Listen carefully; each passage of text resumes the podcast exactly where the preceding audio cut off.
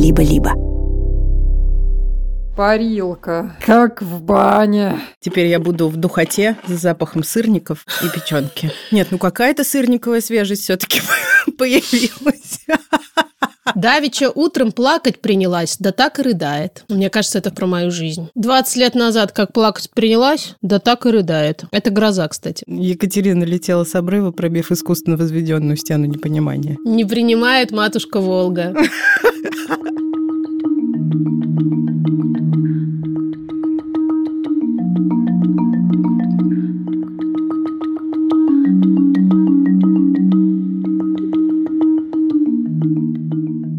Здравствуйте, дорогие друзья, коллеги, подружки, коллежанки, слушатели и слушательницы. Dear friends, queridos amigos. London is the capital of Great Britain. Если вы подумали, что сегодня вторник, немедленно возвращайтесь в реальность. Все намного лучше сегодня пятница. Yay! И это спецвыпуск подкаста «Никакого правильно» студии «Либо-либо». Сегодня нас зовут... Как и всегда, Маша Карнович-Ула. Иксукс Красильникова, и мы решили ударить...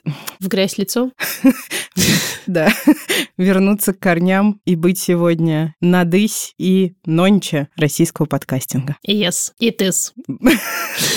Этот выпуск посвящен языкам, не тем, которые во рту, хотя и им тоже немного, и связи изучения языков с психикой, ментальным здоровьем в целом, феминизмом, вы не поверите, правами людей вообще. И сереньким таким веществом в голове. В мозгах. Угу. Заметила непонимание на твоем лице, решила уточнить. Я вспоминала падежи. Как часто вы думаете о Римской империи? О падежах, кстати, я думаю, достаточно часто. Вот. И еще мы немножко поговорим о том, какие отношения у наших детей складываются с языками, а у языков с нашими детьми, но не только с нашими. Оставайтесь, это будет интересно, возможно, весело и точно занимательно. Мы делаем этот специальный эпизод с EF, Education First, компанией, которая занимается обучением за рубежом. ИФ помогает людям учить иностранные языки и таким образом существенно повышать качество жизни. А о том, какие Education First крутые, мы расскажем чуть-чуть позже. О да, Видите вот эти симпатичные чемоданчики? А они есть. один серый кожаный, другой потрепанный тканевый черный. Вот так вот. И в них также воображаемо лежит наш, мой Ксуксин и твой Машин опыт с иностранными языками. У Ксуксы в ее, я подозреваю, что черный потрепанный тканевый это был ее, с чем я, конечно же, не согласна, лежат нарядные, красивые три иностранных языка и еще дипломы переводчицы, тоже не один. Куртки замшевые, три. штуки. Три портсигара отечественных. Да. А в моем, предполагается, кожаном, нарядном, красивом лежит английский и только что вылупившийся славянский. Немножко еще такой, знаете, пытается там что-то двигаться, но у него еще плохо получается. Но все-таки лежит. Когда ты первый раз вообще начала учить иностранный язык? Кажется, мама отдала нас с Настей в какой-то кружок английского языка, когда нам было года по четыре. Но это все было О, у несерьезно. меня так же, да? кстати. Да-да-да, у меня тоже было года три или четыре, да. А потом мы в первый класс пошли в спецшколу английского языка, и там, кстати, у нас была очень клевая преподавательница с чистейшим английским произношением. Она как-то долго в UK жила. И она была жесткая, но добрая, кажется. А потом уже мы поехали на другой Африку. континент, да. и там мы все время учили английский язык, как без перерыва, разными способами. А Вы тогда разговаривали, кстати, с какими-нибудь людьми, которые говорили на английском? Мы стали заниматься теннисом, и у нас был тренер, мистер Дака. А вокруг, когда летали в сезон дождей варинайсы, варинайсы — это такие Приятные какие-то кто-то. очень большие кузнечики, которых употребляют в Замбии в пищу. И И- nice они потому, что они очень вкусные, очевидно, питательные, состоящие из белка. И... И в сезон дождей их было такое количество, что тебе просто с ними жить. Без вариантов, они везде. И мистер Дака говорил, «М, какие вкусненькие летают. И делал так. Он делал так. Ну, в общем, английский язык я знала хорошо, конечно. Ну и дальше, когда я поступала на филологический факультет с лингвистическим, скажем так, уклоном, я не хотела изучать дальше английский язык, потому что его изучали с нуля. И предполагается, что к выпуску ты очень хорошо на переводческом уровне владеешь иностранным языком. И таким образом я попала в группу испанского языка и учила его, получается, пять лет. И первый год у нас у всех, у всего курса, который был большой, целиком был посвящен языку. То есть у нас были предметы отдельно. Лексика, грамматика, лингвостроноведение. Этого я не забуду Вау. никогда. Типа диалекты всякие изучаются. Изучаются и диалекты, и то, как в разных регионах вообще складывалась история, связанная с языками. У нас была преподавательница лингвостроноведения Лариса Петровна.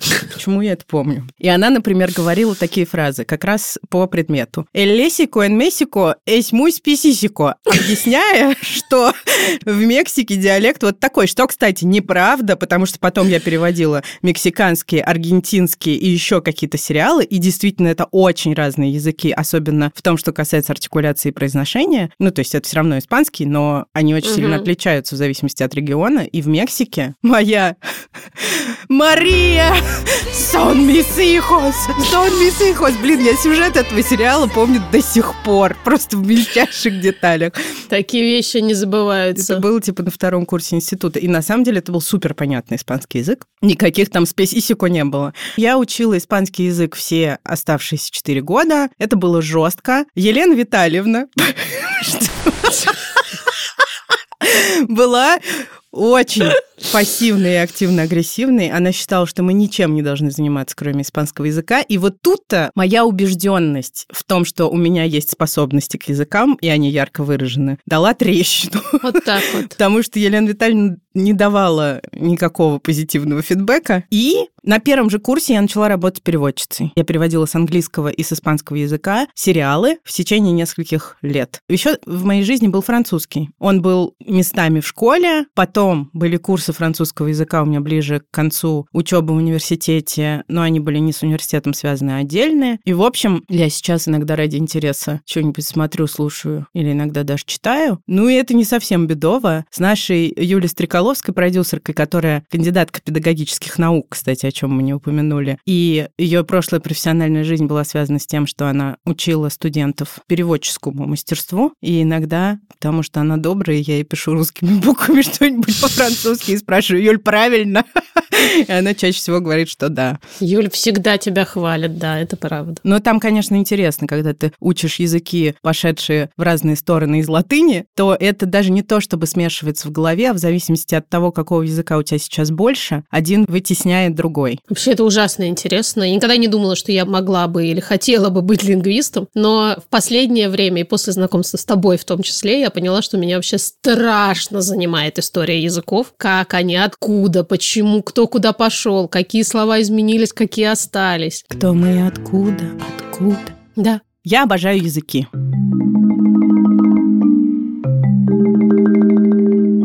У меня все не так интересно, как у Ксуксы, разумеется. Маш, это булшит. Я вот каждый раз возмущаюсь, когда ты что-то похожее говоришь. Нет, я сейчас говорю чисто по фактам. У меня была ужасная школа. Сначала в Питере, в Москве, потом ничуть не лучше. То есть моя мама предпринимала какие-то явно попытки. Еще в Питере я ходила заниматься с такой классической репетиторкой. Не знаю, сейчас мне кажется, она была старушка, но, возможно, ей было лет 40, как мне сейчас. Но мне тогда казалось, что она была старушка, такая в очень такая благообразная квартира у нее была, и она такая вся была благообразная. И мы с ней занимались языком. Все это мне совершенно не помогало, потому что никакого системного знания у меня не было. Потому что школа у меня была чудовищная, совершенно посредственная. У нас была как раз учительница, которая говорила «Лондон is the capital of Great Britain». Она не говорила Лондон. Лондон, не помню, врать не буду, может, и Мгм. говорила. И все, чем мы занимались, как сейчас помню, мы учили топики, те Да, самые, конечно. собственно, которые начинались с этих самых слов. А, соответственно, Moscow is the capital of Russia, и дальше поехали. Вот и все, что я помню. Там был еще Red Square, что-то такое. Да, Red Square is the heart of Moscow, возможно, не знаю. Когда я поступила в институт, формально был английский, но счета его не было. И переломный момент в моей жизни наступил, когда я, внимание, коллеги, поехала в Лондон учить английский язык вместе с Education First, с EF, тем самым. Я чуть позже расскажу об этом своем великолепном жизненном опыте. Но вот с тех пор все пошло. Но опять же, пошло оно благодаря моим собственным усилиям. Фактически, кроме вот этого периода, когда я училась в Лондоне, я самоучка. Э, Английский я учила по сериалам. А теперь последние полгода, чуть больше, 8 месяцев, что-то в этом роде, я еще и учу славянский. Вот уж никогда бы в жизни не подумала, что я буду учить и с удовольствием учить какой-то славянский язык, потому что мое имперское мышление, конечно, всегда было уверено, что русский главный славянский язык на земле, великий, могучий, Пушкин, все дела. А выяснилось, что в русском славянских этих самых скрепных истоков значительно меньше, чем буквально в любом другом славянском языке. Это вообще очень интересно, потому что в Словении, которая, в принципе, размером с клеточку в той самой тетрадке в клеточку, имеет 60 плюс диалектов. И в страну, которую можно проехать за пару часов от одной части к другой, люди из одной крайней точки страны людей в другой крайней точке страны вполне себе могут не понимать. И та часть, которая к Венгрии ближе, там вообще язык, который люди из Любляны практически не понимают. Короче, мне ужасно интересно слышать какие-то знакомые слова, в основном знакомые, надо сказать, по фильму «Иван Васильевич меняет профессию».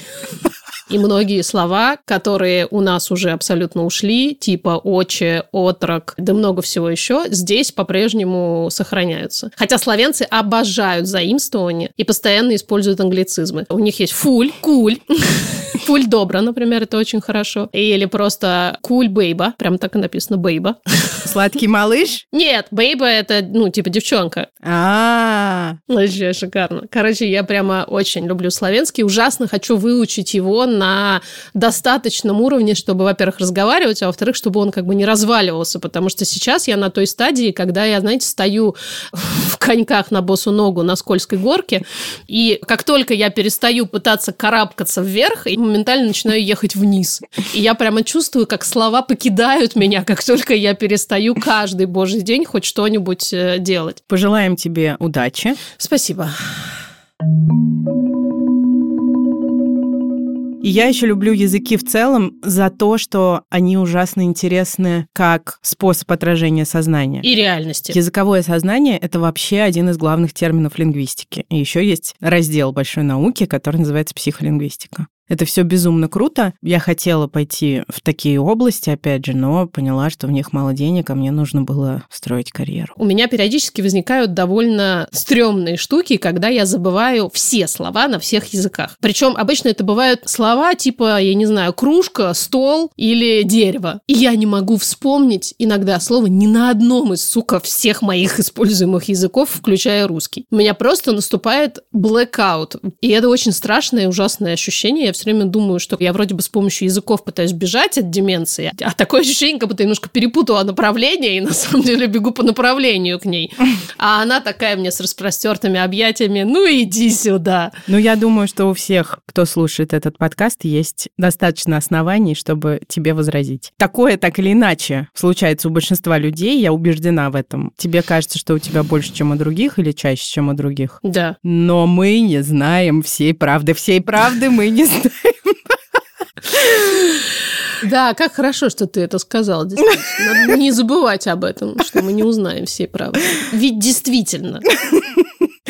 Так мы перескочили к теме языков и ментального здоровья. Сейчас несколько слов об этом скажем. Языки и ментальное здоровье очень между собой связаны. Да, Машуля? Абсолютно. Продолжая немножко про деменцию. Которую нам обещают профилактировать, если мы будем изучать языки, но я на своем опыте никак не могу подтвердить это, к сожалению. Да, ты исключение из правила. Точно. Но мы все равно поверим. Ученые нам врут, обещая, что мозг создает новые связи нейронные, задействует непривычные, еще, так сказать, непротоптанные дорожки для решения проблем, которые связаны с изучением языка. И таким образом мозг учится лучше справляться с э, дегенеративными заболеваниями. И профилактировать их. Такими, например, как деменция или болезнь Альцгеймера. И, конечно, тут мне становится легче.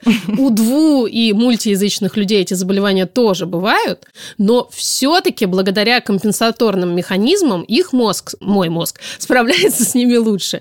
Или заболевания приходят позже. То есть я могла бы уже в 30 ничего не мочь говорить, а я все-таки еще как-то э, держусь. К сожалению, ранняя деменция – это тренд последних десятилетий. Да. В 2017 году в Канаде провели исследование, по результатам которого оказалось, что знание двух и более языков может отсрочить появление деменции, даже если человек к ней предрасположен. Ух! Еще есть такой тезис, который мне встретился, когда я изучала связь ментального здоровья языков, что если тебе фиговенько, то делом займись.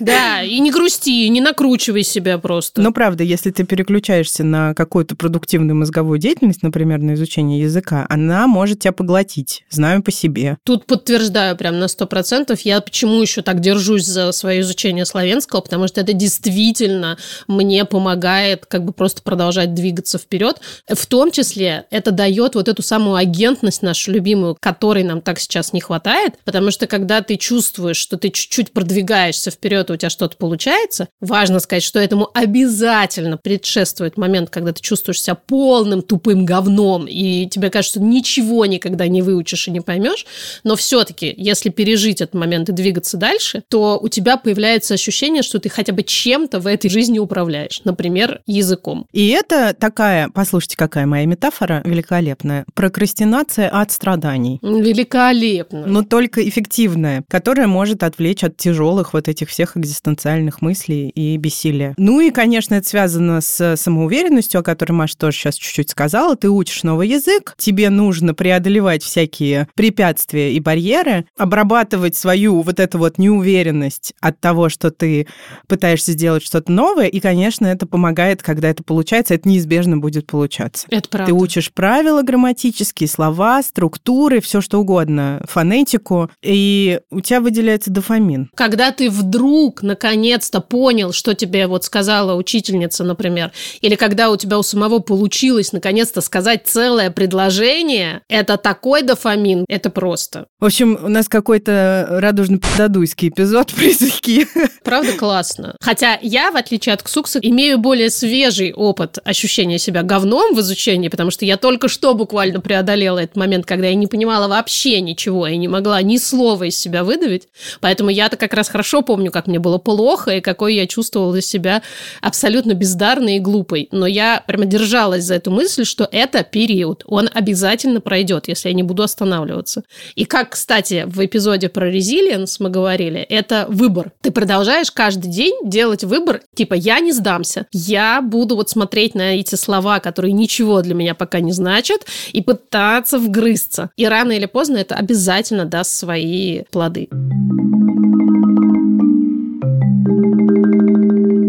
Дальше мы чуть-чуть поговорим про языки и гуманизм. Да, мы же любим здесь гуманизм. Вот лингвостроноведение, о котором я рассказывала, это, кстати, такая штука, которая, кажется, базово может помочь с развитием внутри человека гуманизма, потому что, изучая иностранный язык и всякие разные обычаи, потому что без этого практически невозможно, опять же, постигать языковое сознание людей, говорящих на этом языке, люди становятся более открытыми к разному человеческому опыту и, соответственно, могут уменьшить число предрассудков в своей голове. Вот, например, было такое исследование, которое провел университет Конкордия, в рамках которого ученые изучали, как знание двух языков у детей влияет на их жизненные взгляды. Что они выяснили? Билингвальные дети чаще считали, что индивидуальные особенности человека скорее связаны с его опытом, чем с некоторым наследием, чем-то, что он приобрел благодаря каким-то естественным причинам. У детей спросили, скажите, вот если уточку вырастила собачка, что она будет делать? Квакать или гавкать? И многие билингвальные дети думали, что она будет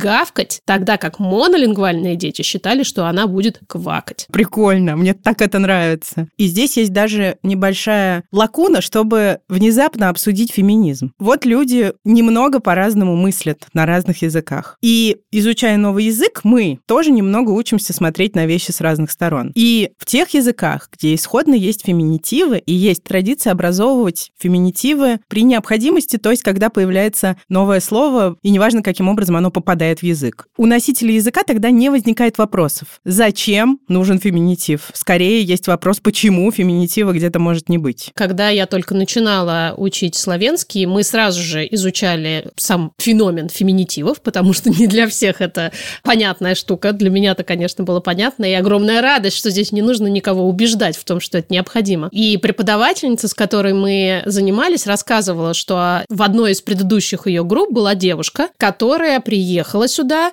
и она занимается чем-то связанным с ремонтом крыш. А там в начале группы все всегда представляются и говорят, естественно, чем они по жизни занимаются. И вот она споткнулась об этом и сказала, «А как мне сказать про себя, что я вот этим занимаюсь? И они говорят, слушайте, а мы не знаем.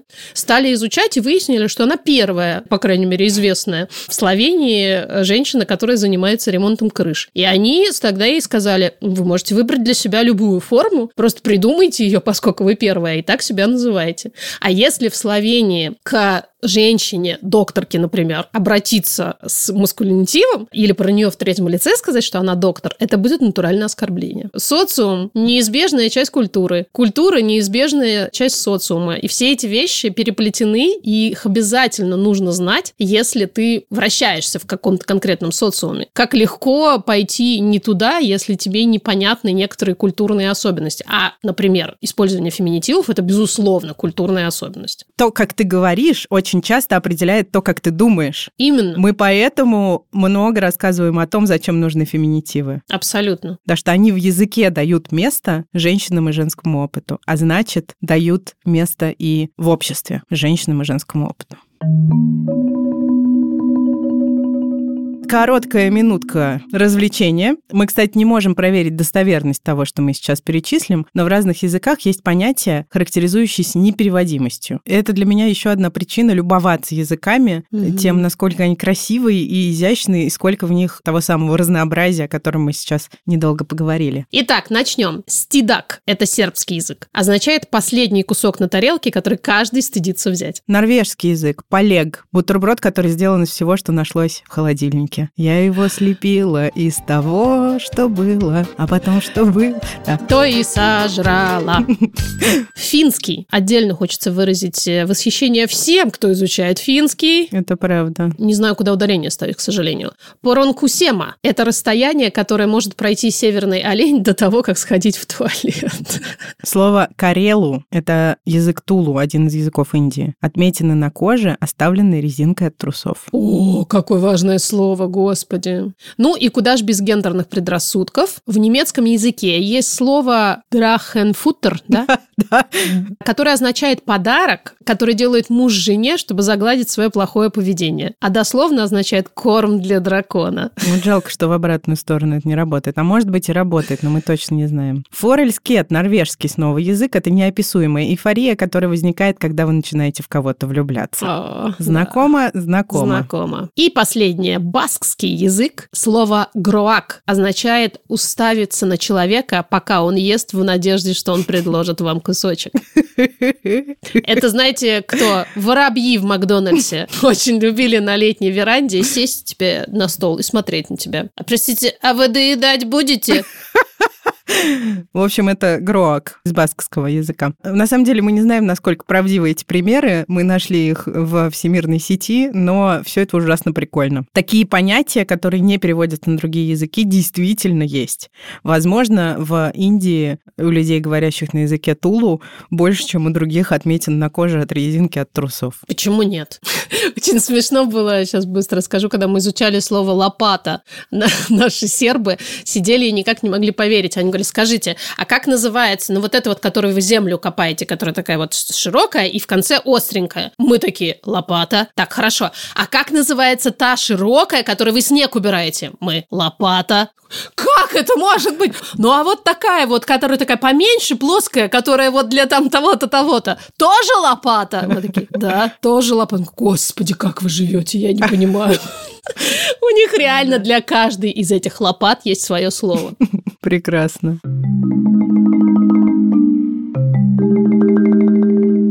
Хотим ли мы, спросите вы, а может быть и не спросите, чтобы наши дети тоже знали иностранные языки?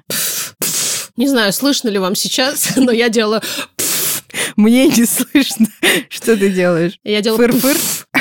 Конечно. Конечно, хотим. Какой неожиданный ответ. Верим ли мы, что они выучат языки? Ну, верим. Честно говоря, да. Я вообще не молодец в этом смысле, потому что я не занимаюсь отдельно языковым образованием ребенка, считая, внимание, что он усосет это от меня. Как он может это сделать, если мы находимся в русскоязычной среде, не совсем понятно, но на самом деле он ходит теперь в школу, где все обучение на английском. Посмотрим, что из этого выйдет. Вот именно. Мы задали Алене Кутузовой, директору академических и предуниверситетских программ Education First такой вопрос. Какой лучший возраст, чтобы начинать учить язык? Потому что есть такое убеждение, что можно все просрать, если ты не сделал или не сделала этого достаточно рано. После трех уже поздно, как известно. А может быть такое, спросили мы у Алены, что способности к языкам вообще не от возраста зависят. Долгое время считалось, что если вы хотите в совершенстве выучить иностранный язык, то вам необходимо приступать к его изучению как можно раньше, в 4, в 3, а то и в 2 года, и ни в коем случае не в подростковом возрасте, потому что у вас обязательно останется акцент, от которого вы просто не избавитесь. На самом деле это миф, и исследования уже доказали обратное. Будучи взрослым, можно приступать к изучению языков, овладевать ими в совершенстве без какого-либо акцента. Так что влияет, от чего зависит, выучите вы язык или нет? Во-первых, зависит от вашей мотивации, от тех условий, в которых вы изучаете, от той интенсивности, Учите ли вы у себя в стране или за рубежом? Есть ли у вас языковая практика? И третье, от методики. Подходит ли вам методика преподавания? Нравится ли вам преподаватель и эта группа? Есть ли у вас возможность практиковаться потом? Это все влияет на то, выучите ли вы язык и насколько хорошо. Если мы говорим о рекомендуемом возрасте изучения иностранного языка, то это 7 лет. На наш взгляд, это оптимальный возраст. Все-таки не зря мы в 7 лет начинаем ходить в школу изучать предметы и языки в том числе. А вот в 10 лет можно уже поехать за рубеж на практику языка, убрать языковой барьер, попутешествовать и так далее. Чтобы к 11 классу набрать крутейший пакет документов, сдать международные экзамены, узнать культуру и так далее, чтобы говорить на иностранном языке в совершенстве и в дальнейшем уже поступать за рубеж. Нет предела совершенству. Изучайте языки и дерзайте, потому что вот в нашей практике выезжали на изучение языков и в 60, и в 70 лет. Кстати, самый а, возрастной студент, который у нас был, это дедушка 83 года. Мое почтение, потому что это замечательно. В общем, как видите, как слышите, все оптимистично. И вот здесь-то пришло время рассказать немножко про Education First. EF существует с 1965 года, вы представляете? Mm-hmm. А в России работает с 1995. EF отправляют школьников, студентов и даже взрослых из всех стран мира на языковые каникулы, а еще на программы подготовки к поступлению в вузы. Классно, когда ваш ребенок или вы сами изучая иностранный язык, имеете возможность попрактиковать его в среде. Именно для этого работает ИЭФ. Если вашим детям или другим важным для вас детям уже есть 10 лет, и они хотят попробовать свои силы на живых иностранцах, им как раз в ИЭФ. А если дети постарше и планируют поступать в вуз за рубеж, можно съездить в страну поступления и пожить там как настоящий студент. Тоже с ИЭФ. От себя добавлю, это ужасно важно, с кем ты отправляешь свою кровиночку пожить в чужую страну. У меня про это есть история. Есть ли у нас предложение? Конечно, конечно же есть. Иначе что бы мы тут делали? Кажется, оно грандиозное. Я права? Абсолютно. Угу. Сейчас можно забронировать места на летние программы по изучению языка для подростков от ИФ по специальным ценам. И если ваш ребенок учится в средней или старшей школе, и вы уже задумываете о том, куда ему поступать, промокод «Никакого» дает скидку в 3000 евро. 3000 евро. Прописью, коллеги, 3000. на программы по поступлению в ВУЗ с помощью Education First. В описании мы положим ссылку на табличку с теми самыми специальными ценами и еще одну ссылку на сайт ИФ. Нормально, что мы их положим? Или поставим? Неважно. Короче, положим, посадим.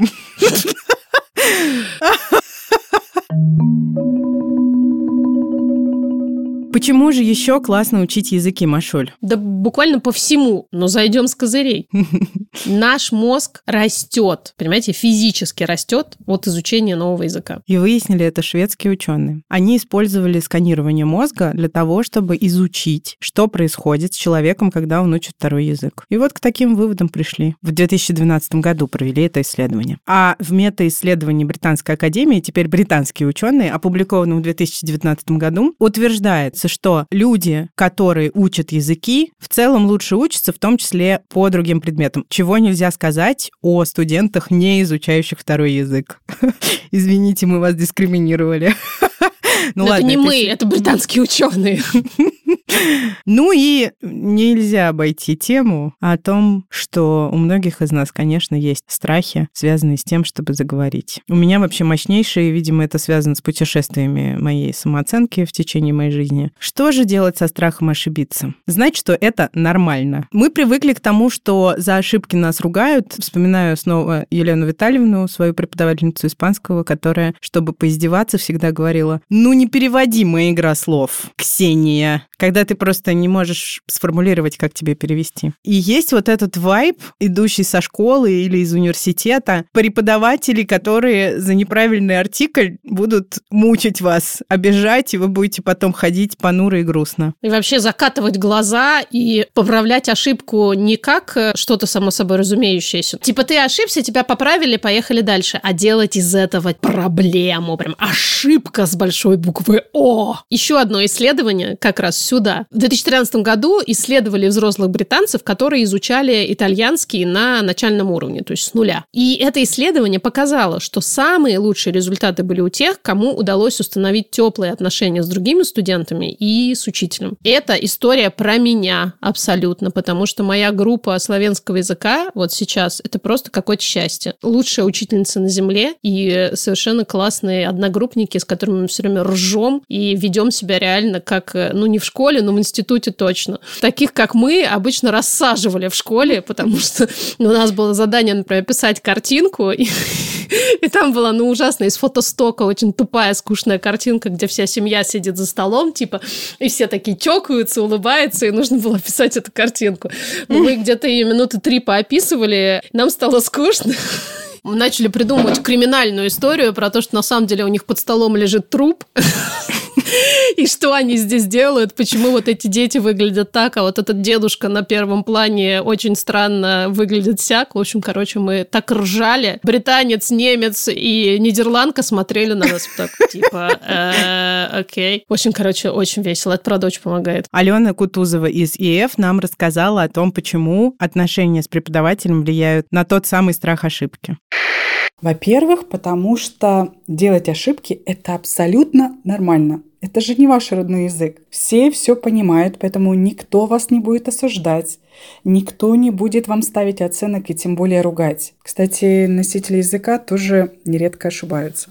Во-вторых, даже если вы что-то сказали неправильно, вас в любом случае поймут. А если не поймут, то переспросят. И вы, поверьте, сможете объяснить слово, если вы не знаете. В-третьих, вот этот страх, страх а, ошибки, который впаян просто в нас, да и вообще любые страхи, они блокируют когнитивные способности. И в этом случае сложно даже на своем родном языке что-то сказать, объяснить, не то чтобы на иностранном. И вот для того, чтобы ушел вот этот страх, как раз-таки и нужна постоянная практика в языковой среде. И, кстати, вот это тоже было отражено и подтверждено в недавнем исследовании, которое проводила ИЭФ совместно с Токийским университетом, где принимали участие студенты из ИЭФ и было отмечено, что со временем, с практикой снижается уровень тревожности и страха, и это колоссальным образом влияет и на учебу, и в целом на использование языка. Я всегда студентам рассказываю, когда я училась в США, да, первое время ты просто зависаешь, тебе сложно, ты как-то в голове строишь а, фразы и структуры, но как только пройдет 2, 3, 4 недели, как только тебя отпускает, и ты просто начинаешь говорить и видишь, что тебя все понимают, и вот здесь начинается магия. Очень согласна с Аленой по всем пунктам. Это правда так. Машуль, ты как ты перестала бояться говорить по-английски и полюбила атомную бомбу? Я не подтверждаю вторую часть этого предложения, а с первым абсолютно согласна. Действительно, в какой-то момент я перестала бояться сделать ошибку. Правда, ненадолго.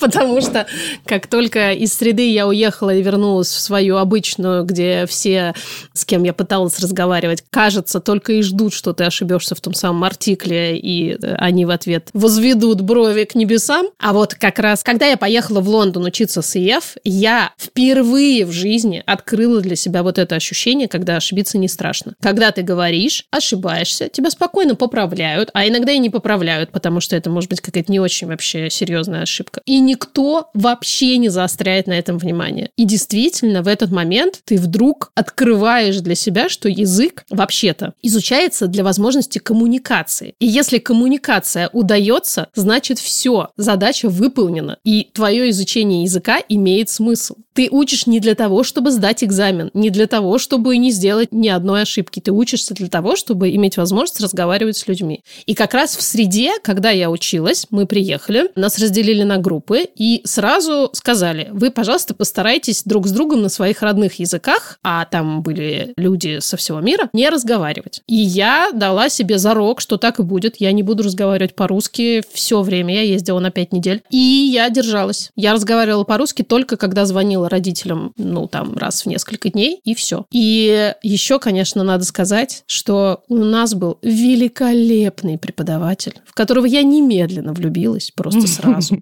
Высокий, красивый британец. Его звали Рори. Я никогда не забуду, как его звали. И он был такой дружелюбный, добрый и настолько легко относился к самой идее изучения языка, что я влюбилась в Рори и в английский сразу вместе. Ой, была я молода, было мне 20, поэтому кто меня может обвинить в том, что я влюбилась в учителя, молодого красивого британца. И вот, кстати, к вопросу об отношениях с учителями, это очень сильно меня мотивировало каждый день ходить на занятия и делать успехи, стараться как можно больше читать, слушать и понимать для того, чтобы разговаривать в школе. С Рори. С Рори, но и с другими э, людьми тоже, потому что, кстати, группа у меня тоже была очень классная. Я очень подружилась с одной девочкой из Германии, и мы с ней очень много времени проводили, и ее уровень языка был на один выше моего. Ее поставили в другую группу, потому что она уже тогда шла на advanced, и поэтому, когда я с ней пыталась разговаривать, она мне еще и очень помогала, какие-то мне подсказывала слова, еще что-то. Ну, в общем, просто классно проводили время, а язык учился как будто бы сам собой. Скажу так, вот эта поездка в Лондон, CF, это однозначно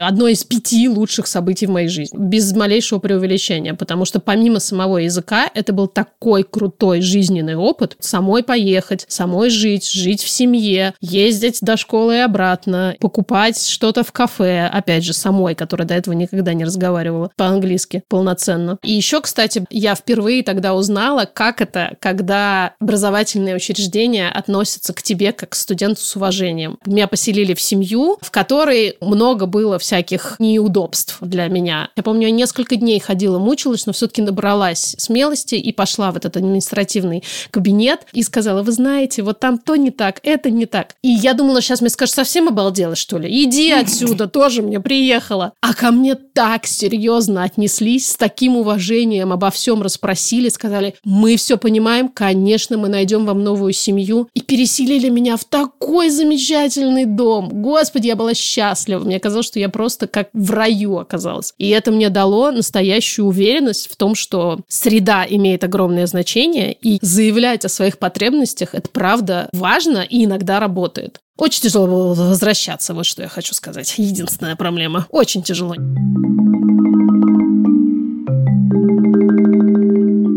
Ну что, Признайтесь, захотелось, да как вам могло не захотеться? Господи, мне захотелось. Нам очень захотелось, чтобы вы так же хорошо, используя, провели время. Поэтому, если у вас есть желание, силы и деньги. Да, от души рекомендуем, правда. Бесконечно великолепная инвестиция. Вот без... без... Ты. Да, как это нормально это сказать?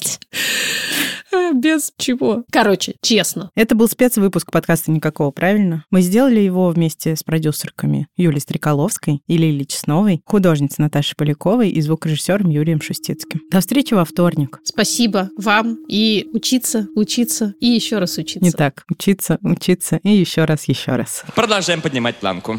Пока. Пока-пока.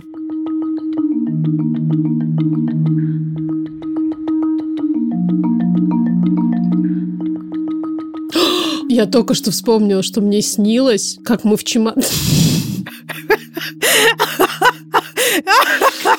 Ну, в чемодан запихивали Ксению Собчак. я боюсь спросить, но все-таки живую. Ты знаешь, живую, но драгд. И было это в поезде, и там было куча людей, но надо это было сделать как-то незаметно, чтобы люди не заметили, что мы человека в чемодан запихиваем. Там еще вещи лежали, и нужно было как-то вещи подвинуть, чтобы Ксюша уместилась. Вот тебе и чемоданчики с языком.